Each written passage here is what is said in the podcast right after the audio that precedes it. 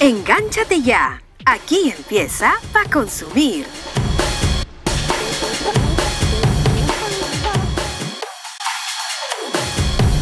Hola, hola, ¿qué tal? ¿Cómo están? Bienvenidos, bienvenidas a una nueva edición de su podcast para consumir, episodio número 45. Yo soy Paco Pérez García, les doy la más cordial bienvenida y vamos a contarles todo lo que viene ocurriendo, las principales noticias de lo que viene ocurriendo en el mundo de los cómics, las series, las películas y los videojuegos. También los piqueditos para consumir con los estrenos en el cine y en las plataformas de streaming.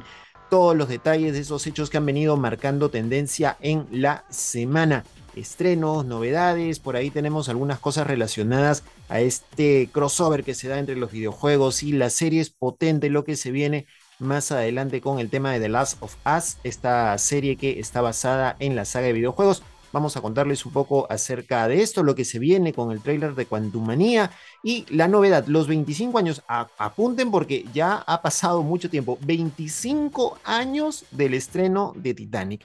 Y James Cameron, que está en cines con Avatar, El Camino del Agua, no tiene mejor idea que ponerla nuevamente en los cines dentro de algunas semanas. Así que esténse atentos porque vamos a contarles los detalles de esto y todo lo que se viene también a partir de estos procesos y de todas estas películas y series que se lanzan en los próximos días. Así que quédese aquí en nuestro episodio número 45 de Pa Consumir.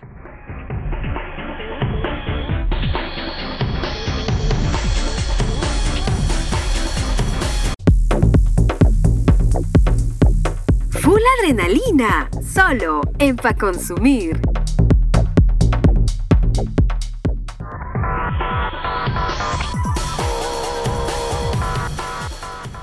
Y bien, continuamos aquí en nuestro podcast para consumir ahora para contarles lo que se está viniendo próximamente en HBO Max con la serie The Last of Us, esta serie basada en la saga precisamente de videojuegos que eh, lleva el mismo nombre, producida por la empresa Naughty, Dog. Esta serie está eh, protagonizada por Pedro Pascal, a quien hemos visto en diversas producciones, quizá la más reciente como el personaje de Mandalorian, actuando también conjuntamente con Nicolas Cage en una película y lo recordamos también por su papel de Oberyn en eh, en Juego de Tronos. Y precisamente en Juego de Tronos también viene este personaje, esta actriz Bella Ramsey, quien eh, la recordamos pues con este nombre que se le puso en redes sociales como la Lady Osito, precisamente porque era una de las nobles más eh, pequeñas, las más, las más menores que había dentro de la, de la corte de Westeros y que había tomado una serie de decisiones para precisamente defender su territorio eh, defender su territorio, defender el honor de su familia, que precisamente tenía como escudo de armas un oso. Pues bien, ellos dos son los protagonistas de esta serie que ya ha tenido eh, una fuerte presencia en cuanto a críticas favorables por parte, valga la redundancia, de los eh, críticos que han logrado ver esta serie antes de su estreno.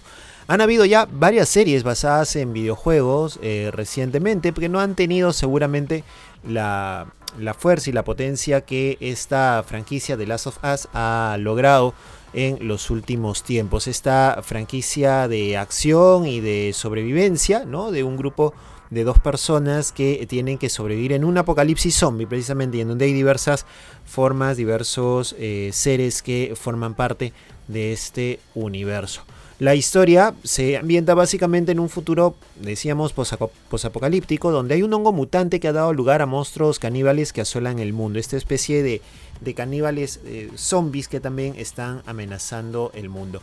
Precisamente son Joel y Ellie, interpretados en esta oportunidad, como decíamos, por Pedro Pascal y Bella Ramsey, que son dos de los sobrevivientes en el mundo que tendrán que unir sus destinos para evitar los peligros que están acechando en el planeta Tierra. La saga de juegos ha sido premiada en múltiples oportunidades, tiene una serie de, premios, incluso como premio al, juego del año, tiene una saga que también tiene varias, varias series, varios, varios capítulos. Y eh, cuenta con extensiones de su universo también en cómics, juegos de mesa y ahora, bueno, esta adaptación, esta serie que está trayendo HBO Max. Las reseñas que se han leído por parte de los críticos apuntan que es una serie muy fiel a la historia de los videojuegos y que es eh, lo suficientemente buena para ser disfrutada por quienes nunca han jugado estos videojuegos. Yo sí lo he jugado, tengo mucha expectativa por esta serie, por lo que puede venir y por la forma en que van a recrear este universo post-apocalíptico. Eh, por lo general, los videojuegos han llegado directamente, las, adaptaciones de los videojuegos han llegado directamente al cine y recientemente se está optando por esta forma de ir a las series y The Last of Us es una de las primeras que estaría llegando a, este, a este punto. Eh, lo que se ha señalado es que eh, los actores están a la altura de lo que se espera de estos protagonistas. Precisamente eh, han hablado respecto de ese, de ese tema, ha hablado Bella Ramsey a, propósito de su, de su personaje. Ella ha dicho que Ellie se sentía como un personaje que ya tenía en mí, como estas skins, como estos avatares que usas en un videojuego. Ella ya era uno de mis skins, señala Bella Ramsey al referirse precisamente a este a este tema. Algunas críticas, algunas críticas que han sido recogidas por la web Tomatazos, que recoge precisamente también el ranking de la audiencia y de los críticos en Rotten Tomatoes. Eh, recoge declaraciones eh, de Rafael Sánchez, un periodista que labora en en Square, la revista Square, que dice que la serie es tan buena como queríamos y como deseábamos. La adaptación del videojuego de Naughty Dog es un triunfo que demuestra que los videojuegos sí pueden traspasarse bien entre medios. Eso sí, hace falta un par de cosas, un material original con una narrativa de verdad digna de ello y unos creadores capaces de ser fieles al material y no perder la esencia pero sin temor y con talento para ir más allá. Daniel Quesada de la web Hobby Consolas ha dicho una historia plagada de viajes, acción, nuevas personas que conocer, muerte, algo de humor y sobre todo drama. A grandes rasgos, lo que vamos a ver en esta serie de HBO es lo mismo que sucede en el juego.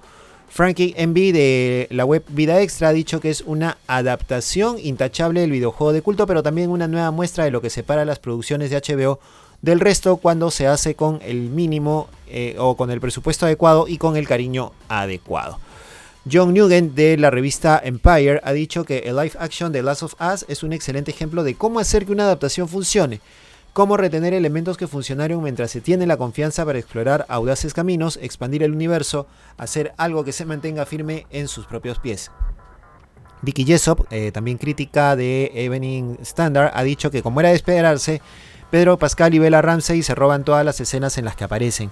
Pascal aporta una convincente firmeza de carácter y la reticencia de un hombre que ha perdido a casi todos los que ama, lo que hace que la Ellie mal hablada y con los ojos muy abiertos, hecha por Ramsey, sea el complemento perfecto para él. Esto es muy necesario, ya que ver la evolución de su relación proporciona el único contenido conmovedor en toda la serie. O sea que vamos a ver acción y violencia a por montones, porque si esta relación es lo único dramático de la serie, entonces es muy probable que vayamos a ver cosas muy potentes, muy potentes en esta serie. O como dice Stephen Kelly, Kelly eh, de la revista Culture ha dicho que no se siente ni remotamente controversial llamarla la mejor adaptación de videojuego jamás realizada. Para los fanáticos es una adaptación con la máxima habilidad y reverencia, pero aún capaz de sorprender. Para quienes nunca han usado un mando de videojuego es una encapsulación del corazón y el alma del juego. Sus personajes realistas, su trama bien cuidada, sus temas maduros sobre amor y pérdida es para terminar la broma de Ellie sobresaliente en su campo. Es lo que han dicho algunos críticos que han eh, halagado la, eh, la presencia de esta serie de Last of Us que está o va a estar ya pronto en HBO Max. Así que prepárense porque esta semana que viene ya está llegando la serie a HBO Max que cuenta también, y esto hay que decirlo, con la banda, una banda sonora que han calificado de espectacular, y es que está de la mano de Gustavo Santolaya, uno de los productores latinos de música más importantes de la eh, región. Gracias a él, o por lo menos es lo que conocemos, se debe la aparición de bandas como Molotov, Café Tacuba, la presencia de Julieta Venegas también en el, en el mercado, etcétera, etcétera, y otros grupos que han formado parte pues de toda esta vorágine que ha habido del rock y del pop en español en los finales de los 90 y comienzos de los 2000. Así que Gustavo Santolaya también es eh, el autor de la banda sonora de Amores Perros, que también es una banda sonora potente, así que seguramente vamos a encontrar también un acompañamiento importante para este contenido y para estas producciones que llegan ya ya el próximo 16 de enero. Así que Vamos a, ver cómo se inicia esta, esta serie, cuál es la fuerza con la que llega y ojalá que la historia de Joel y de Ellie nos llene tanto como ha llenado a los eh, críticos, ya que ya han visto por lo menos los cuatro primeros episodios. Episodios que son relativamente largos. El primer episodio dura 81 minutos, el segundo 53, el tercero 76 y el cuarto 46. De ahí en adelante, todos transcurren los cinco episodios eh, faltantes, transcurren entre los 43 minutos y la hora de duración aproximadamente. Así que va a estar lista para consumir esta serie de la cual tendremos novedades y que estaremos comentando también más adelante.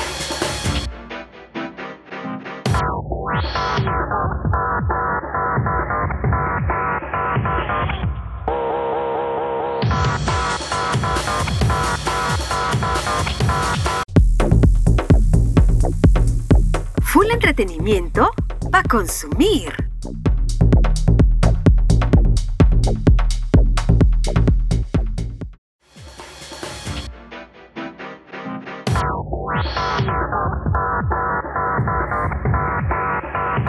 Bien, hablemos ahora de lo que ha sido también un bombazo esta semana, el trailer que ha aparecido de Ant-Man Quantumania, ¿no es cierto? Ant-Man and the Wasp Quantumania, que es la última película que se va a entregar respecto a este personaje del universo cinematográfico de Marvel, esos personajes del universo cinematográfico de Marvel, y que forma parte del inicio de la fase 5, la fase 5 de este multiverso ya de Marvel que ahora nos va a traer la historia también de Kang el Conquistador, este personaje que va a ser el nuevo villano de la saga que entra un poco a, a llenar el vacío que ha dejado Thanos va a convertirse ahora en el nuevo villano de la saga y que va a volver mucho más loca todavía la historia de estos viajes por el multiverso y que van un poco a preparar la cancha para lo que va a ser Secret Wars, la eh, película de Avengers Secret Wars y finalmente la dinastía Kang, que van a ser el paralelo entre lo que fue en su momento en la saga del infinito Avengers Infinity War y Avengers Endgame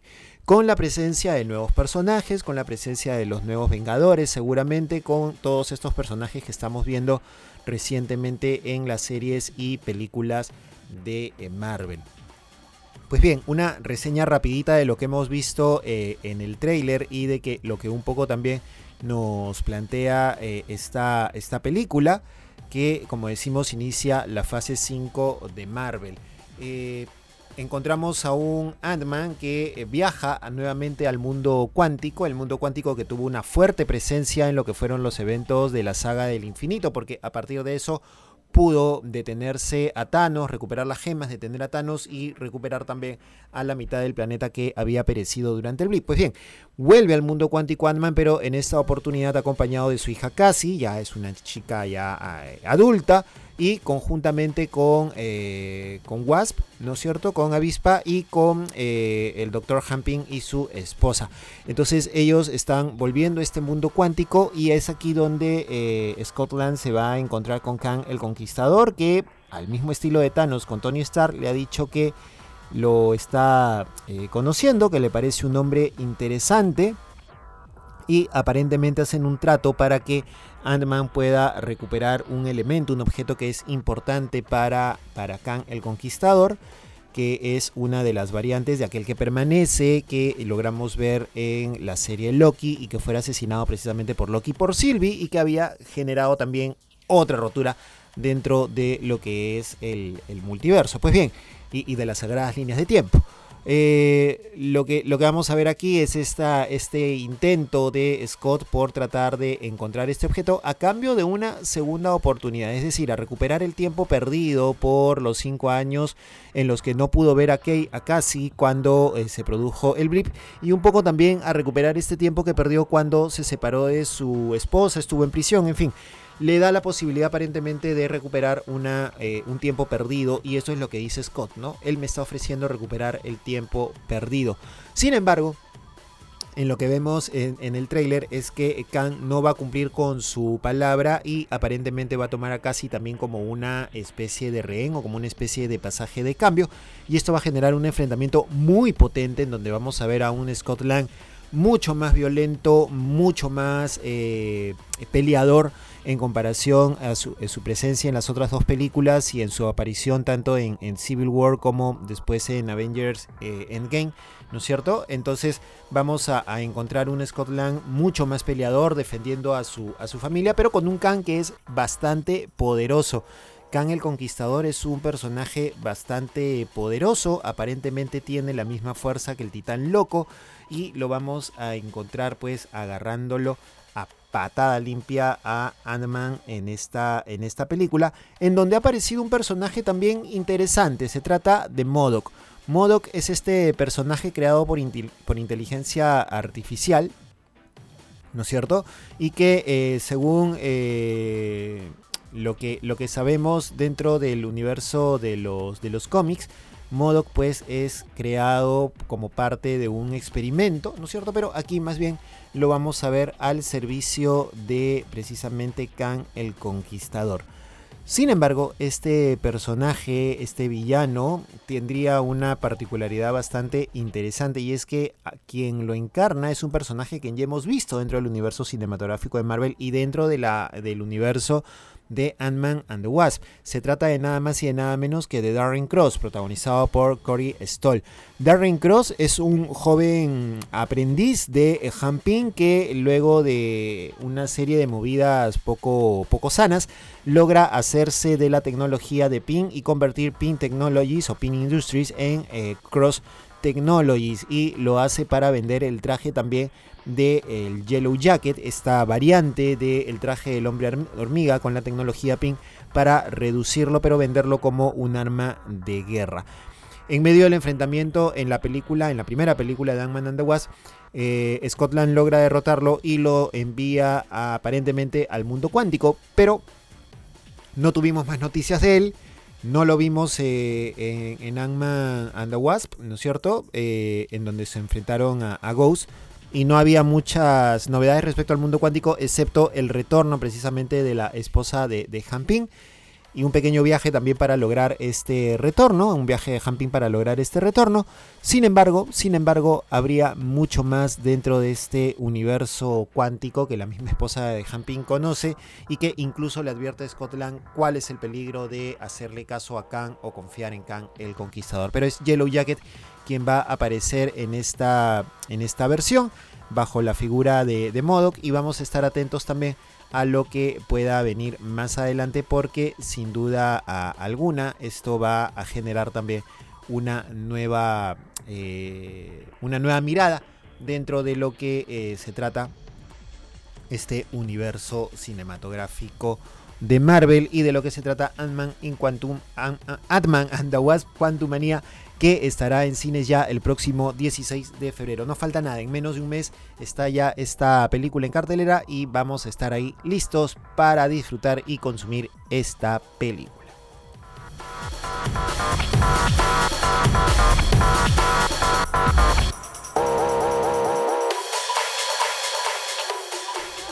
Bien, vamos ahora a hablar de una cosa que a mí particularmente me sorprende porque es qué rápido que pasa el tiempo.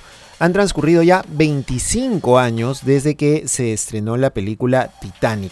Esta cinta que cuenta, bajo la mirada de James Cameron, cuenta eh, este accidente que se produjo cuando este barco gigante transportaba pasajeros allá por inicios del siglo XX ¿no es cierto? Y terminó chocando contra un iceberg y se produjo el hundimiento de esta nave que hasta el momento no se ha podido recuperar en su totalidad. Ha habido recuperación de algunos, de algunos pedazos, algunos pequeños tesoros, etcétera, etcétera. Y esto forma parte también un poco de la película. Han pasado 25 años desde que Leonardo DiCaprio y Kate Winslet eh, nos dejaran muchas escenas y muchos diálogos muy llamativos de esta eh, película, ¿no? Como aquella de Píntame como si fuera una de tus francesas, o eh, esta escena eh, tradicional con el grito de Leonardo DiCaprio diciendo soy el rey del mundo mientras abraza a Kate Winslet en la parte delantera del, del barco, subidos ellos sobre la parte delantera del barco. Es decir, una serie de escenas, de diálogos que forman parte ya de la cultura popular. Y han transcurrido 25 años de su estreno, cosa realmente interesante. Es decir, estamos hablando que en el año 1998 esta película llegó a los cines y luego ha pasado pues ya a versiones en DVD, en Blu-ray, la hemos visto en televisión, etcétera, etcétera. Creo que incluso me atrevería a decir que llegó a salir una versión en VHS, cinta casera, para eh, su momento. En fin, ahora la vamos a tener nuevamente en los cines en una versión remasterizada, en versión 3D, en alta definición y eh, alta velocidad de cuadro, que es lo mismo que ha hecho James Cameron con Avatar para ponerla nuevamente en el cine. Esta película tiene el récord hasta ahora de haber ganado la mayor cantidad de premios de la Academia. Eh, y esta película habla precisamente de este romance, un poco lleno con algunas cositas de lucha de clases, un poco de acción, ¿no es cierto? Y todo el trámite que significa el tema de eh, enfrentar una catástrofe de este tipo. Otra escena y otra discusión popular que hay es si Jack alcanzaba o no alcanzaba en la puerta sobre la cual estaba Rose en la, una de las escenas ya finales del hundimiento. En todo caso, forma parte de la, de la dinámica de la, de la, del folclore también de quienes seguimos esta, esta película y quienes disfrutamos también de los memes en las, eh, en las redes sociales. Se convirtió en el film más taquillero en el mundo de la historia y es hasta el momento la tercera película con mayor recaudación eh, en el mundo. Así que vamos a estar atentos a lo que será este estreno que va a llegar todavía el jueves 9 de febrero. El jueves 9 de febrero llega a los cines en, Perú y seguramente también a nivel mundial.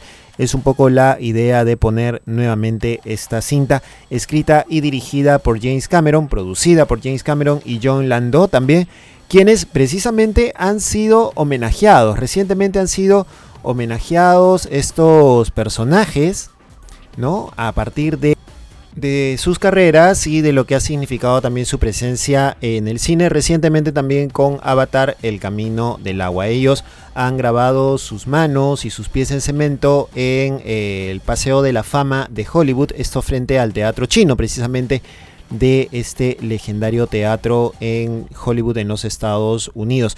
Ellos han estado acompañados por los miembros del elenco de Avatar, El Camino del Agua, eh, y esto tras su reciente nominación por los Producers Guild of America, tras eh, producir estas y otras cintas que han marcado pues la historia de la, eh, del cine.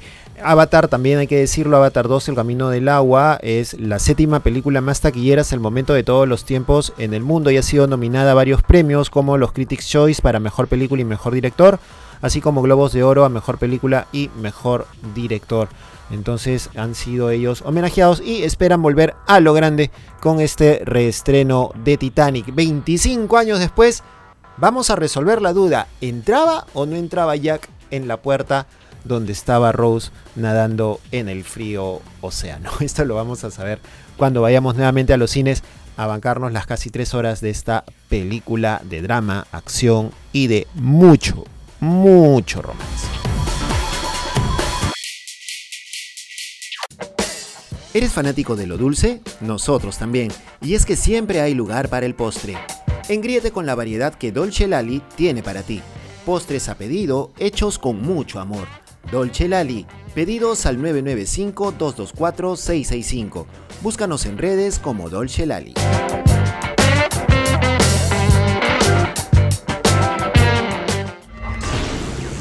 Emoción, diversión, aventura y entretenimiento al máximo. Para consumir. Piqueitos para consumir.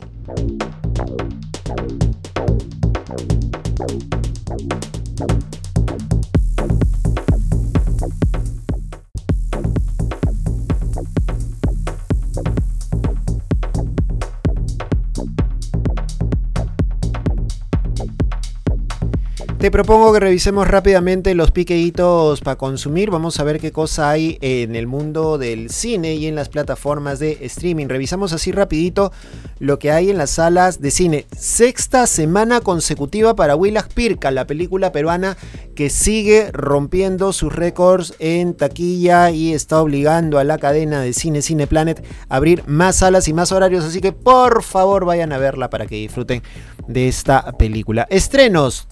Un vecino gruñón con Tom Hanks y eh, también con la actriz Mariana Treviño, la actriz mexicana Mariana Treviño. Cuenta la historia de Otto Anderson, un viudo cascarrabias y muy obstinado, interpretado por Tom Hanks, que vive en un barrio promedio en los Estados Unidos. Sin embargo, una alegre familia joven se muda a la casa de al lado. Y Otto encuentra por fin a alguien que le puede responder y que no le va a permitir sus majaderías a, su. Eh, que no va a permitir sus, majaderías. Y esto es porque Marisol, interpretada por eh, Mariana Treviño, está embarazada lo que conlleva a una improbable amistad que pondrá su mundo patas para arriba. Este es un remake de la película sueca Un, un hombre llamado Off del año 2015. Así que eh, hemos visto el tráiler, nos parece simpático. Vayan a ver esta película con este toque también mexicano dentro de su elenco. Maremoto, para aquellos que les gustan las, las películas de desastre de los creadores de Terremoto 8.0 en 1969. El gobierno noruego anuncia el descubrimiento de uno de los campos petroleros más grandes del mundo en el Mar del Norte, iniciando un periodo de perforación en alta mar. 50 años después, en el 2019-2020, eh, las consecuencias ambientales por esta perforación comienzan a manifestarse. Una grieta enorme se ha abierto en el fondo del océano y ha provocado el colapso de una de las plataformas geográficas.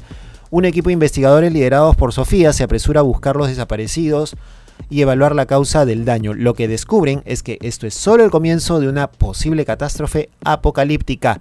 A medida que se evacúan las demás plataformas, el querido compañero de Sofía, Stian, queda atrapado en las profundidades del mar y Sofía, adivinen qué, tiene que sumergirse para rescatarlo. Otra película peruana que llega a cartelera este fin de semana, la película animada Una aventura gigante. Ustedes han ido por la calle en los últimos meses y han visto seguramente estos paneles 3D eh, que están eh, en las calles y aparecían unos personajes, ¿no? Parecidos sacados de nuestras líneas de Nazca, pues bien, estos personajes forman parte de esta película, una aventura gigante. Se trata de la historia de Sofía, una chica de 14 años que vive en Nazca, precisamente en el, en el Perú, y tras perder a su madre en un accidente de avioneta cuando era pequeña, apoya a su madre Miguel, a su padre Miguel, en el mantenimiento de aeronaves del negocio familiar. Estas avionetas que precisamente lo que hacen es sobrevolar las líneas de Nazca. Sin embargo, su rutina se verá interrumpida cuando llegue Sebastián, un niño travieso de 9 años que llegará para ponerlos en aprietos.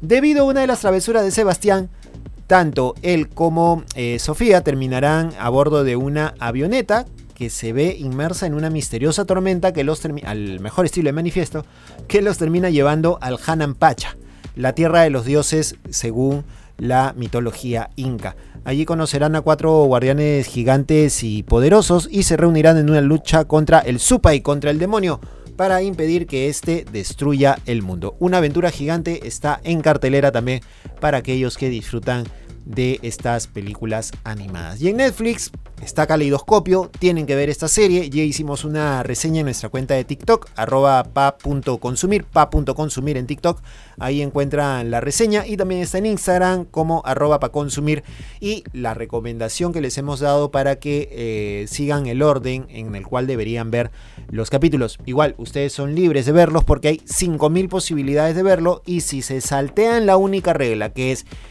ver el capítulo blanco al final, si se la saltean y la ponen en otro orden, las probabilidades de disfrutar la serie se abren en 40.000 posibles opciones. ¿Qué hay en Netflix? En Netflix está llegando la película Los Crímenes de la Academia, protagonizada por Christian Bale, Harry Melling y Gillian Anderson. Eh, trata la historia de un detective jubilado que recluta a un astuto cadete llamado Edgar Allan Poe para resolver un asesinato espeluznante en la Academia Militar de los Estados Unidos. Los Crímenes de la Academia está ya en Netflix y también está la película Adiós señor Huffman que está dentro del top 10 de Netflix en esta semana. Ubicada ambientada en París en 1941. Esta película francesa habla sobre la ocupación alemana eh, durante la Segunda Guerra Mundial, en la cual un joyero judío acepta un pacto peligroso con su asistente que cambiará el destino de todos los involucrados. La película francesa Adiós, señor Huffman, ya está en cartelera. También hay un documental, La mafia de Mumbai, la policía contra el AMPA. En los Bombay de los 90, un jefe de la mafia y sus asociados someten a la ciudad hasta que aparece un grupo de policías rebeldes que elimina brutalmente a sus objetivos. Es una película documental que está ahí puesta también para aquellos que disfrutan de este, de este tipo de eh, producciones.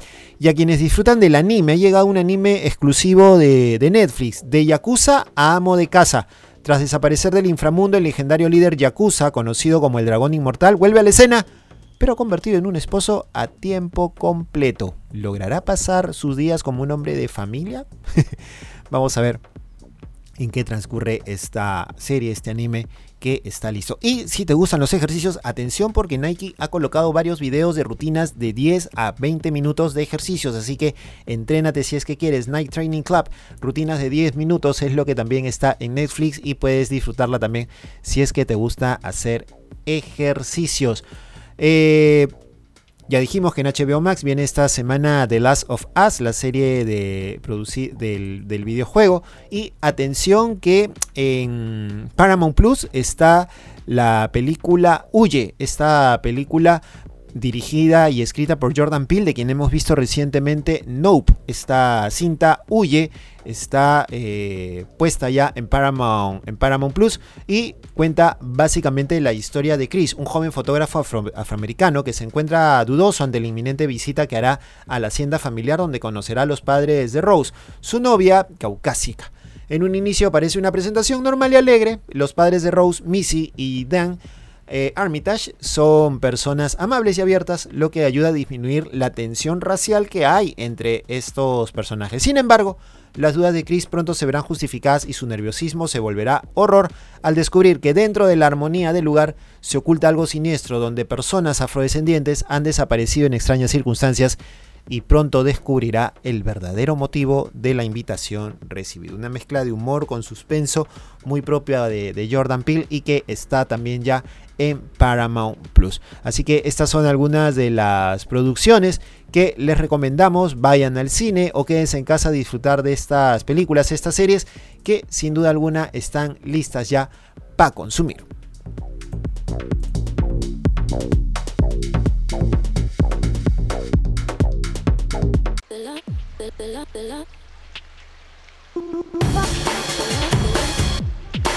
Y nos vamos, terminamos este episodio de Para Consumirnos, sin antes recordarles que nos visiten en nuestras redes sociales. Estamos en Instagram como arroba para consumir y también nos encuentran en TikTok como arroba pa punto consumir las redes sociales de nuestro podcast en donde subimos reseñas, comentarios, sugerencias de películas y series, comentamos algunas noticias que también van saliendo en el transcurso de la semana estrenos, eh, trailers y demás cositas, también reaccionamos a ello y les vamos contando lo que va apareciendo y que no logramos colocar por cuestiones de tiempo aquí en el podcast, pero les recomendamos que sigan nuestras redes sociales porque también tendremos muchas novedades. Como siempre, muchísimas gracias a quienes nos acompañan semana a semana, a quienes nos escuchan a través de su plataforma de podcast favorito, a quienes nos siguen también a través de el YouTube la cuenta de YouTube de Espacio Libre, productora de este, de este podcast, en donde están todos los episodios también en video para que ustedes puedan disfrutar también otra posibilidad de escuchar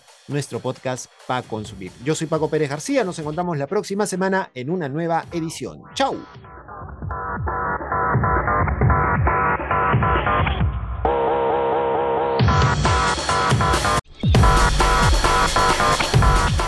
A consumir con Paco Pérez García.